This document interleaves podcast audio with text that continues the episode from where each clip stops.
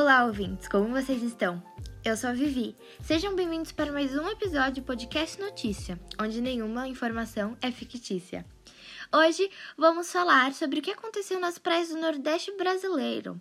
Para começar, iremos entrevistar uma especialista no assunto, a bióloga Denise Siqueira.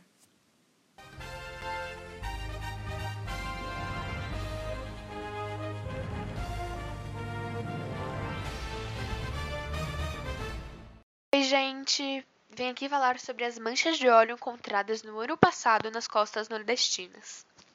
O petróleo cru foi retirado no terminal marítimo da Petrobras, em São Francisco do Sul. Ele estava sendo transferido para a refinaria Getúlio Vargas, Riper, no Paraná, onde seria refinado. Porém, ocorreu um grande problema. Durante o transporte, houve um vazamento grave que levou 4 toneladas de litros de óleo ao litoral do Nordeste. Este foi o maior vazamento ocorrido no Brasil.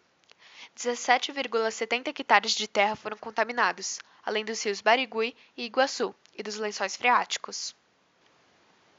Falando um pouco mais dos impactos socioambientais causados na região, a pesca e o turismo, que são grandes fontes de renda por lá, pararam ou diminuíram brutalmente, pois o mar contaminado está poluindo a paisagem, matando matando as espécies marinhas e intoxicando quem tiver contato com o material.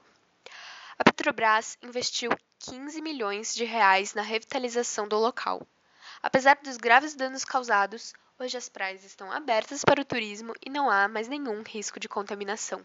Agora vamos chamar aqui a Amanda para contar para a gente a história de viagem que ela ia fazer em família para as praias do Nordeste. Olá, Amanda, seja bem-vinda.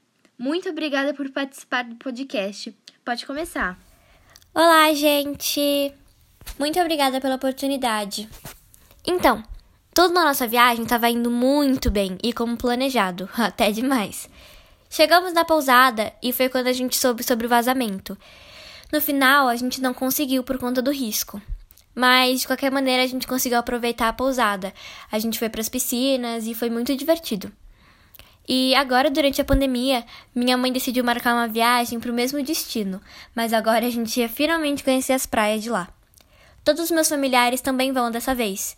E caso alguma coisa aconteça, minha mãe reservou tudo na mesma pousada, porque foi muito legal lá e se alguma coisa acontecer, a gente sabe que a gente vai se divertir bastante lá na pousada. Muitíssimo obrigada, Amanda, por participar.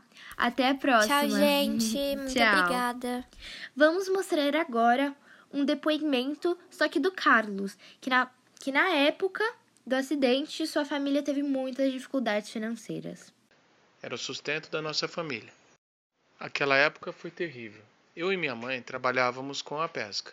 Era o sustento da nossa família.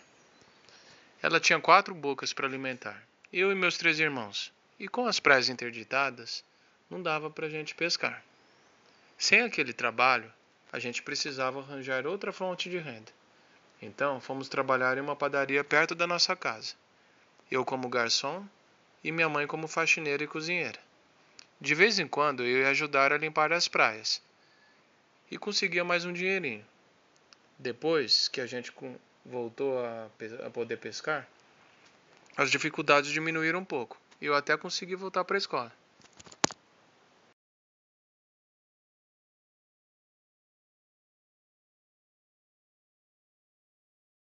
É isso por hoje, pessoal. Espero que vocês tenham gostado e que vocês assistam o próximo episódio do podcast. Boa noite, uma ótima semana.